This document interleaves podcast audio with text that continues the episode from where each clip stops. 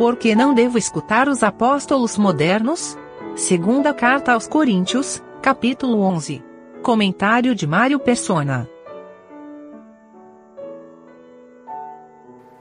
Poderia ser aplicado para o tempo de hoje, não nos gloriando fora de medida nos trabalhos alheios, antes tendo esperança de que, crescendo a vossa fé, seremos abundantemente agradecidos entre vós, conforme a nossa regra. É, isso pode ser usado sempre, né? Nós nunca devemos querer nos apropriar. Uh, seria como você uh, pegar um livro que alguém escreveu e colocar o seu nome na capa. Paulo deixa claro que ele não, não ia colocar o nome dele na capa de, de trabalho que outros teriam feito. Se outro tivesse evangelizado alguma, algum povo, alguma, algum grupo de pessoas, Paulo não ia lá para dizer, não, isso aqui o trabalho é meu. Não, é isso que ele está dizendo aqui. Ele vai falar no versículo 4, depois de falar que ele tem um medo, né, porque ele está sendo zelador, ele está com o zelo de Deus, zelando por eles, para eles não serem enganados e não se afastarem da simplicidade que há em Cristo. E aí no versículo 4, porque se alguém for pregar-vos outro Jesus, que nós não temos pregado, ou se recebeis outro Espírito que não recebestes, ou outro Evangelho que não abraçastes, com razão o sofrereis. Isso aqui na outra versão fala, a esse de boa mente o tolerais. Ele está falando, tome cuidado, tomem cuidado, virão, virão pregar outro Evangelho para vocês. E pelo que eu estou vendo, da ingenuidade em que vocês estão, vocês estão se impressionando aí com homens, homens que se dizem apóstolos e vêm até vocês. Muito cuidado, porque se vier alguém pregar um evangelho, eh, um outro evangelho, vocês vão aceitar de bom grado. Esse é o problema. E no versículo 5, então, que ele usa de, de sarcasmo, né, de ironia, porque penso que em nada fui inferior, abre aspas, aos mais excelentes apóstolos deveria estar entre aspas, esse mais excelentes apóstolos, que ele está chamando aqueles que se dizem apóstolos, porque ele vai mais para frente, ele vai falar justamente dos, no versículo 13, pois tais apóstolos são obreiros fraudulentos, transfigurando-se em apóstolos de Cristo, são obreiros que cometem fraudes.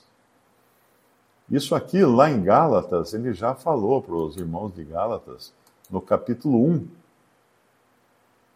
ele fala assim no versículo, no versículo 6: Maravilho-me de que tão depressa passasseis daquele que vos chamou a graça de Cristo para outro evangelho, o qual não é outro, mas alguns que vos inquietam e querem transtornar o evangelho de Cristo. Mas ainda que nós mesmos, ou um anjo do céu, vos anuncie outro evangelho, além do que já vos tenho pregado, anunciado, seja anátema. Assim como já vos dissemos, agora de novo também vos digo: se alguém vos anunciar outro evangelho, além do que já temos, além do que já recebestes, seja anátema, seja maldito. É isso que ele está dizendo. Porque eles estavam recebendo também outras pessoas pregando outro evangelho. Então, Paulo, é, toda essa defesa de Paulo aqui, entenda assim, ele quer mostrar que ele, está, ele é zeloso ele está ele tá de porteiro.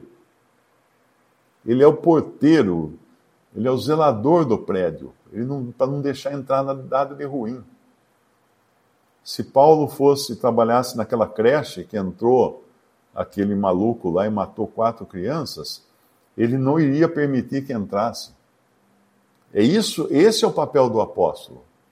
Por isso que quando as pessoas se afastam do ensino dos apóstolos, da doutrina dos apóstolos, elas estão abrindo o portão para entrar os mensageiros de Satanás, que são aqui mencionados nesse mesmo capítulo 11, de falsos apóstolos, obreiros fraudulentos, ministros de Satanás.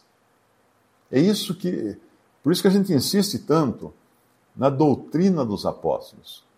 Quando você faz uma faculdade de teologia, eles vão ensinar para você geografia bíblica, história bíblica, uh, sei lá, os rios das regiões bíblicas, uh, as roupas, do, dos costumes, papapi, papapá, papapá, as línguas tal.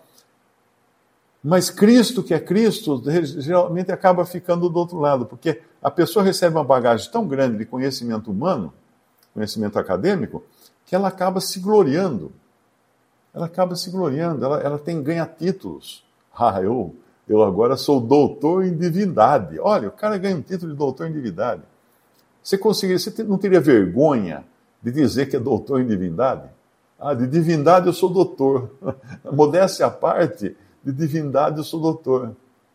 Ganha título de reverendo. O que é reverendo? Reverendo é o mais reverenciado.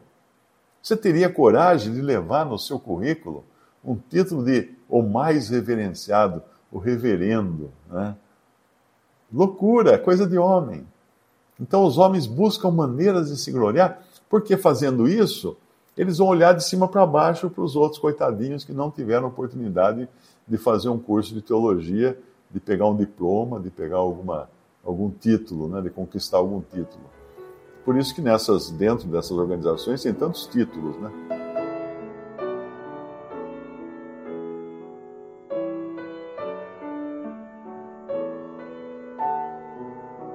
Visite respondi.com.br. Visite também 3minutos.net.